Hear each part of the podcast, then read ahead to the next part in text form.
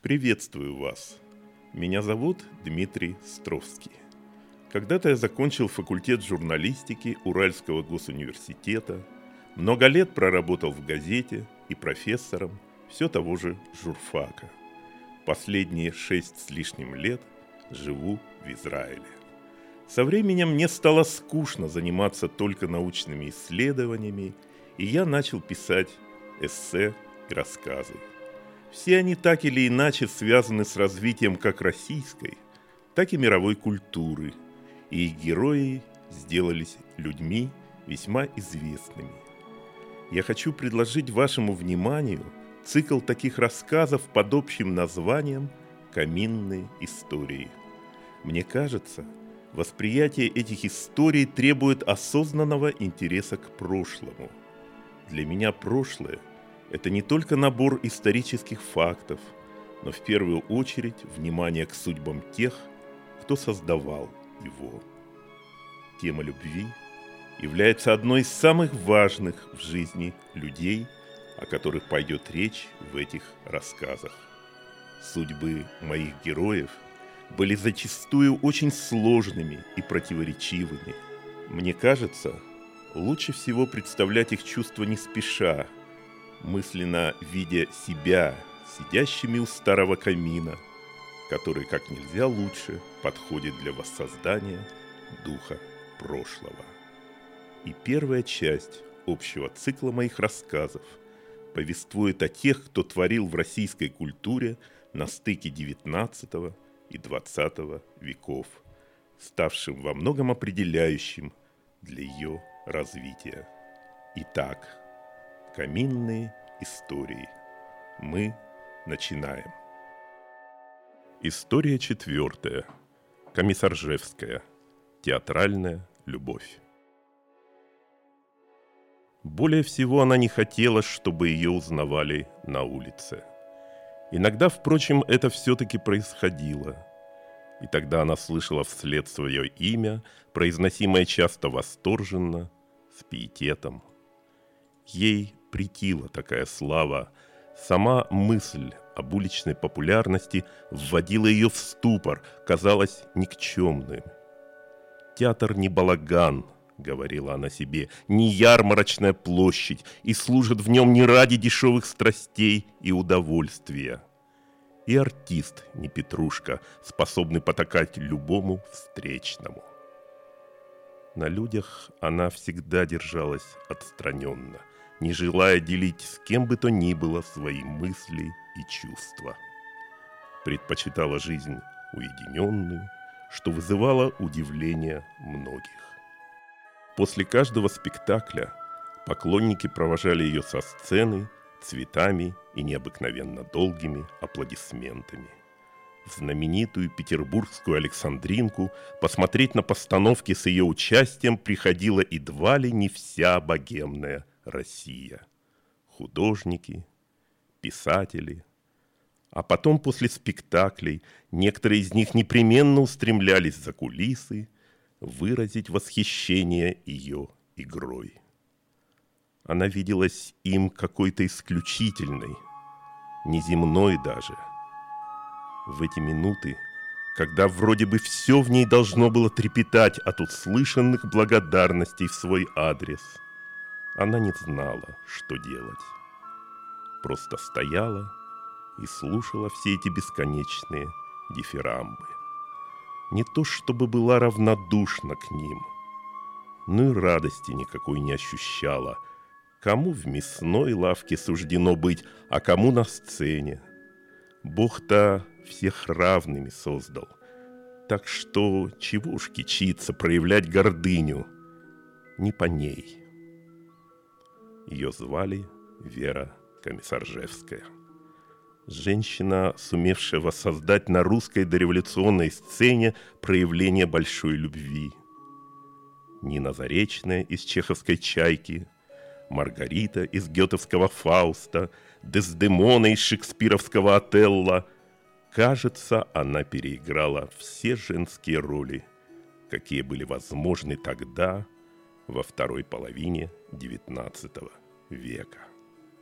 Удивительно, что при таком общественном признании и теплых чувствах со стороны публики она не сумела обрести устойчивый душевный покой.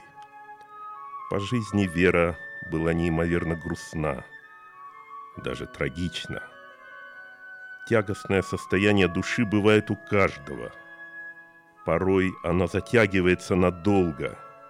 Творческие люди в этом отношении еще более специфичны. Они зачастую даже не в состоянии совладать с собой, мучаются страстно от несовершенства окружающего мира и себя в нем. Из жизни в свои неполные 42 года она уходила совершенно истощенной.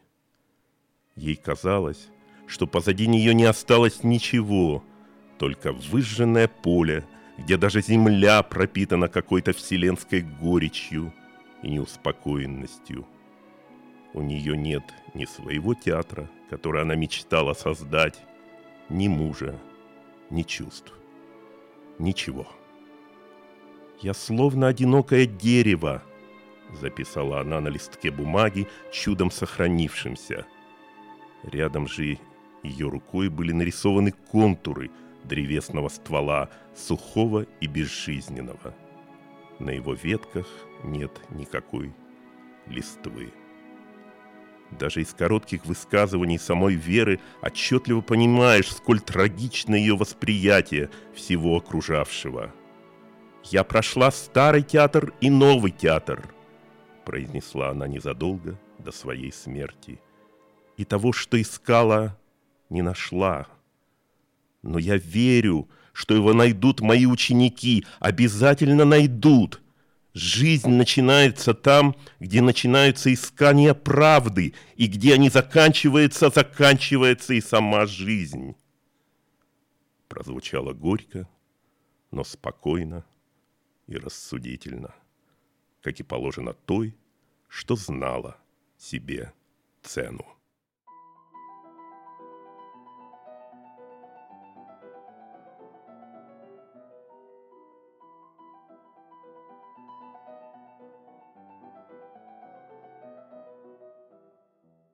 В период расцвета ее творчества о ней много писала столичная пресса.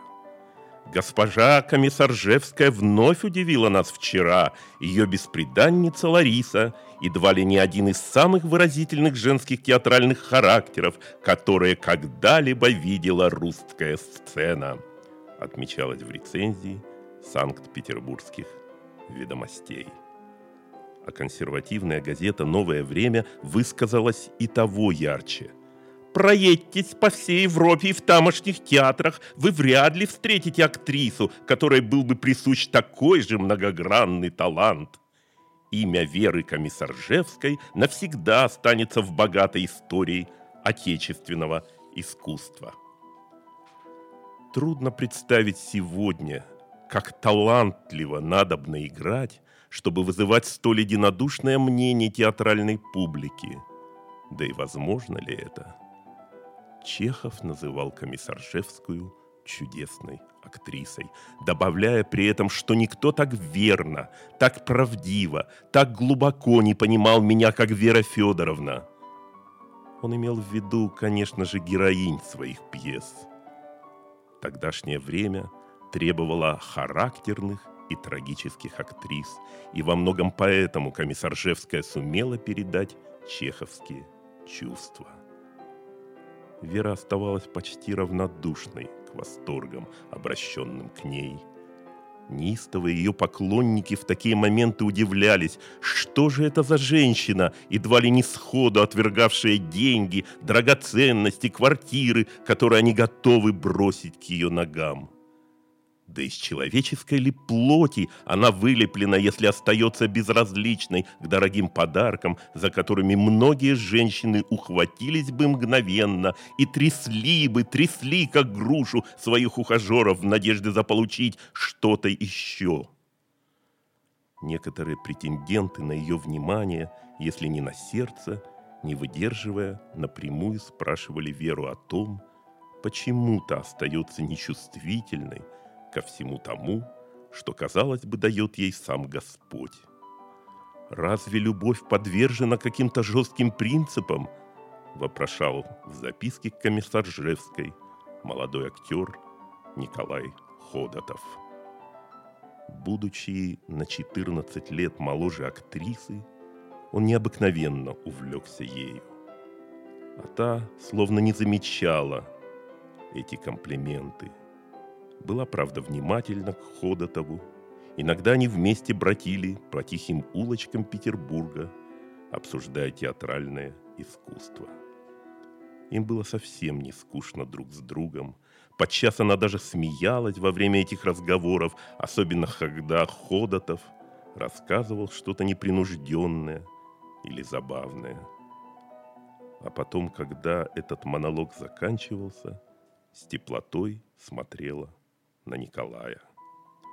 Вместе с тем, когда разговор вдруг, пусть даже косвенно, касался личной жизни Веры, она решительно просила переменить тему.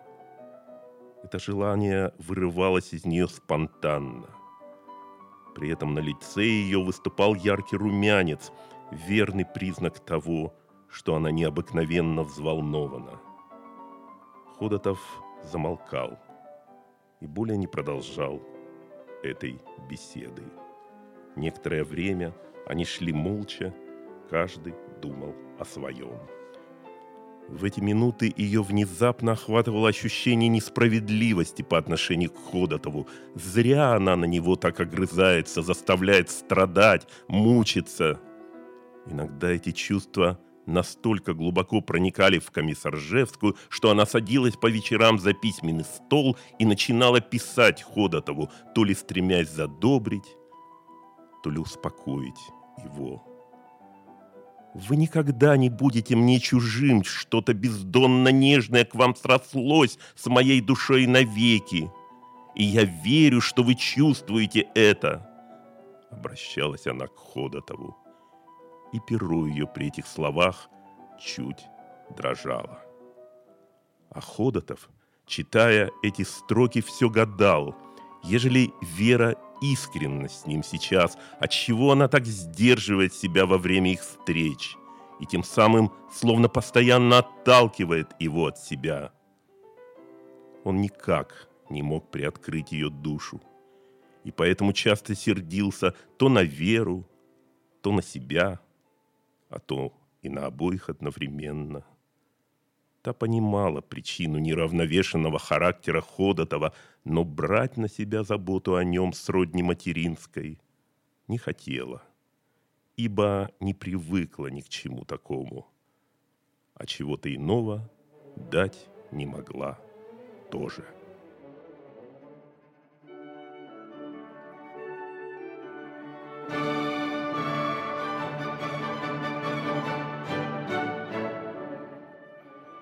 При общении с Ходотовым она, не очень понимая, почему, часто вспоминала свою первую любовь. Та казалась ей не просто трогательной, но ослепительно яркой, а завершилась ничем, оставив в веренной душе неуемные чувства раздрая и тоски.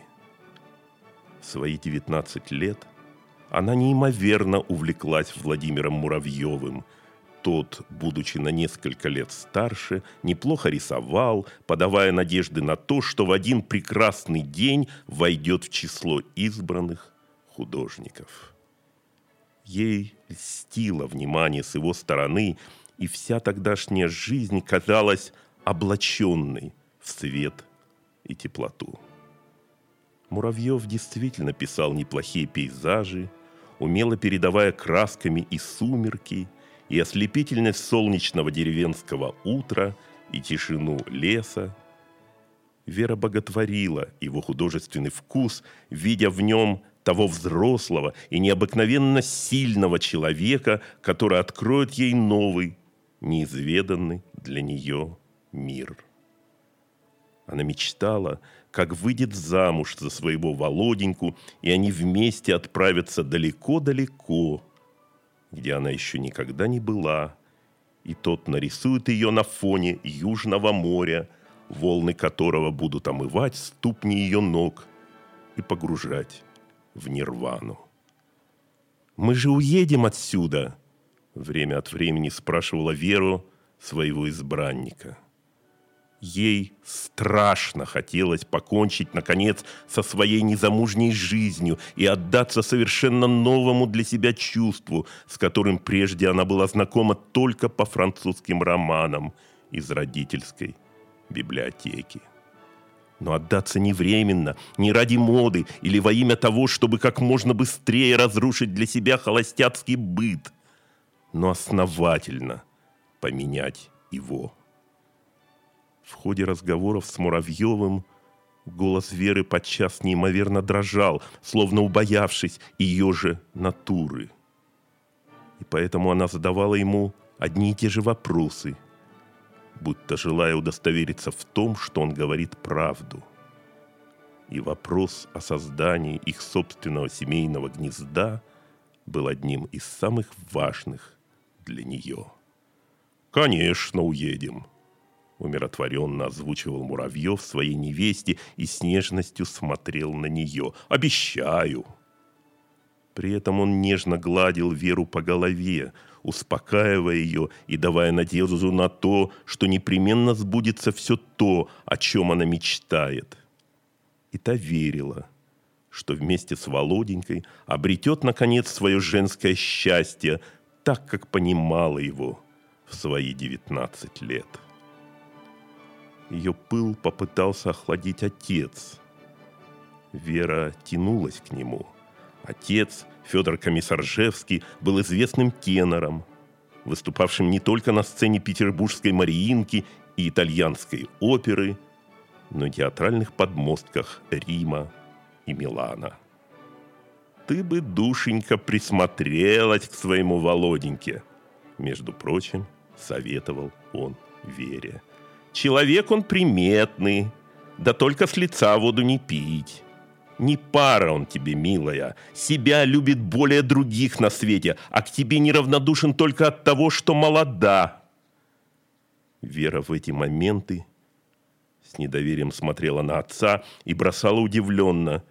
«Да с чего же вы взяли, папенька? Володя человек хороший, надежный, очень он нравится мне». Далее разговора на эту тему отец не продолжал, словно не желая нагнетать отношения с дочерью.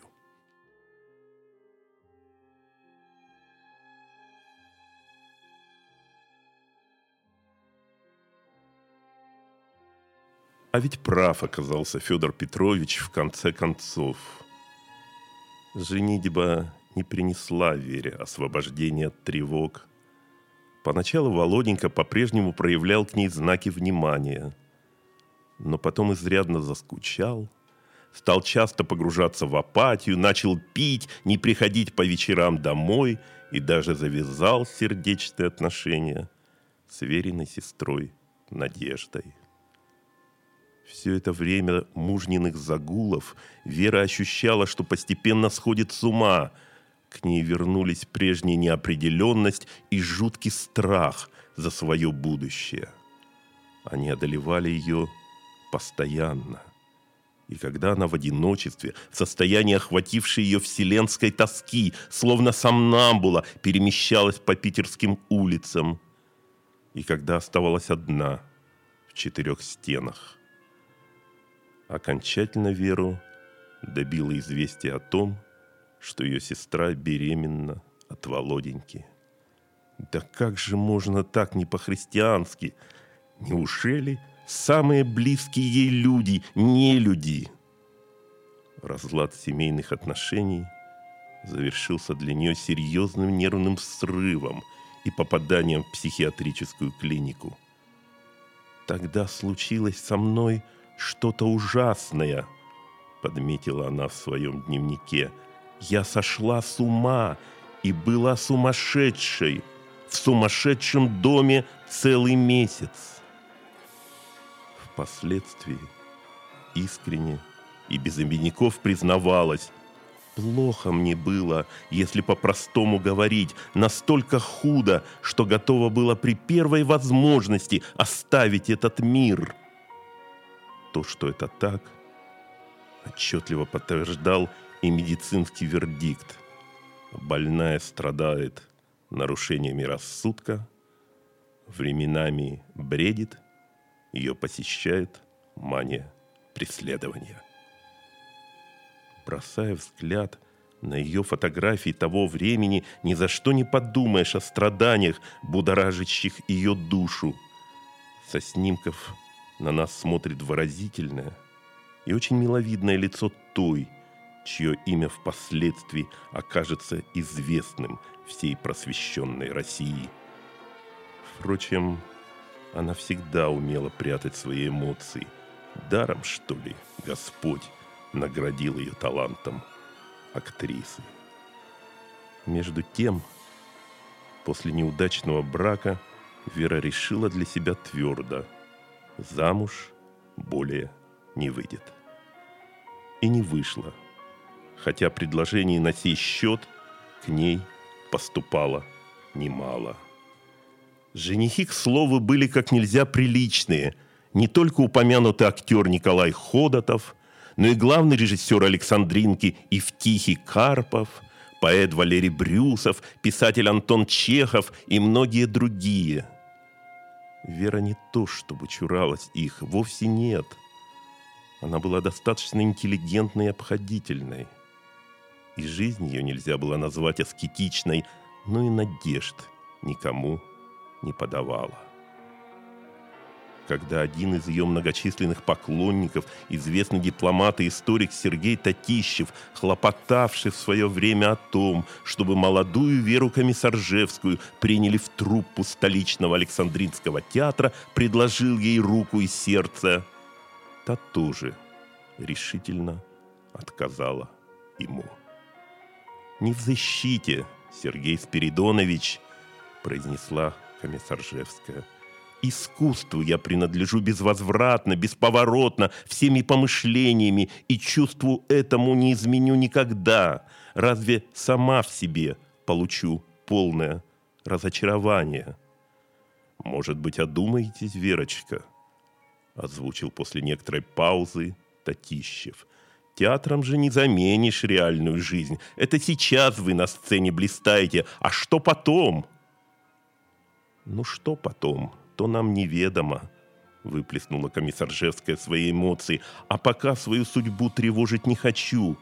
Она у меня и так порядком надломлена, если не сломлена вовсе. Мне иногда чудится даже, что жизнь моя в скорости закончится. Так уж позвольте распорядиться ею по своему усмотрению. Не искушайте и надежды не предлагайте. Я уж решила, чему быть, тому не миновать». Она сжала губы и резко повернула голову к окну. Вообще-то нравился Татищев. Однажды во время расцвета их взаимоотношений в середине 1890-х годов написала ему «На второй неделе поста я буду в Петербурге, и мы с вами увидимся и обо всем переговорим, а переговорить мне с вами хочется, и надо об, об очень многом, многом вам сказать, о многом спросить и составить сообща программу моего будущего. В том смысле и направлении, которые вас интересуют или, по крайней мере, интересовали очень давно. Она не только отвечала на все его депеши, но и сама регулярно инициировала эту переписку – в одном из писем к Татищеву отмечала «Мне ужасно бы хотелось вас повидать и поговорить об очень многом». Жевская настойчиво зовет своего друга то в Старую Руссу, где проходят гастроли Александринского театра, то в Одессу, то на Кавказ. Однако в нужный момент и ему дала отворот, поворот – Татищев все гадал потом. То ли не был по-настоящему любим Верой, то ли она так и не смогла попрощаться со своими принципами.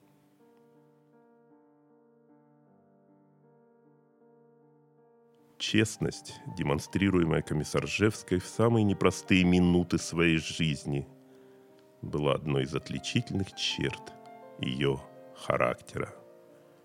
Когда на одной из встреч, которые в наше время принято называть творческими, ее спросили, что более всего ценит она в других, Вера чуть помедлила с ответом, а потом озвучила, просто и недвусмысленно. «Не люблю масок», и театращины не люблю, естество мыслей и чувств – вот что мне ближе. Прослужив многие годы на театральной сцене, она все более ощущала, что родная Александринка перестает устраивать ее.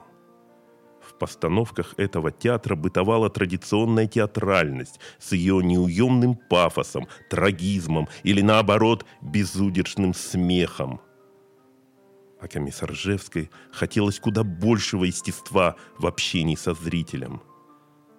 Ей казались намного ближе к этим очертаниям пьесы Чехова и Горького, нежели, к примеру, Островского и Тургенева. Даже Льва Толстого с его властью тьмы она воспринимала как нечто условное.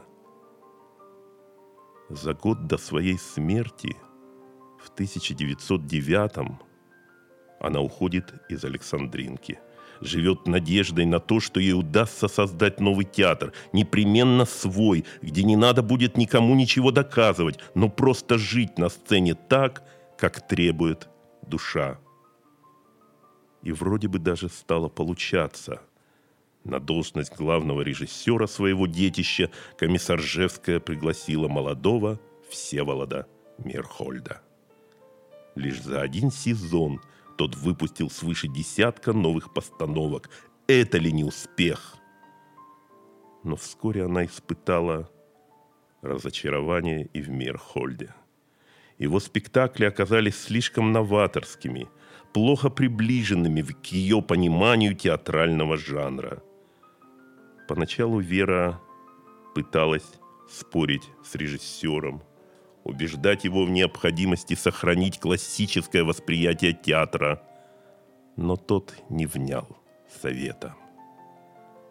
Комиссаржевской пришлось расстаться и с ним. Мирхольд создал в театре атмосферу, в которой я задыхаюсь и больше не могу. Она не хотела мириться даже с малейшим отходом от того, что называла правдой жизни. Театру, по ее мнению, нельзя оставаться как пафосным, так и равнодушным к тому, что его окружает.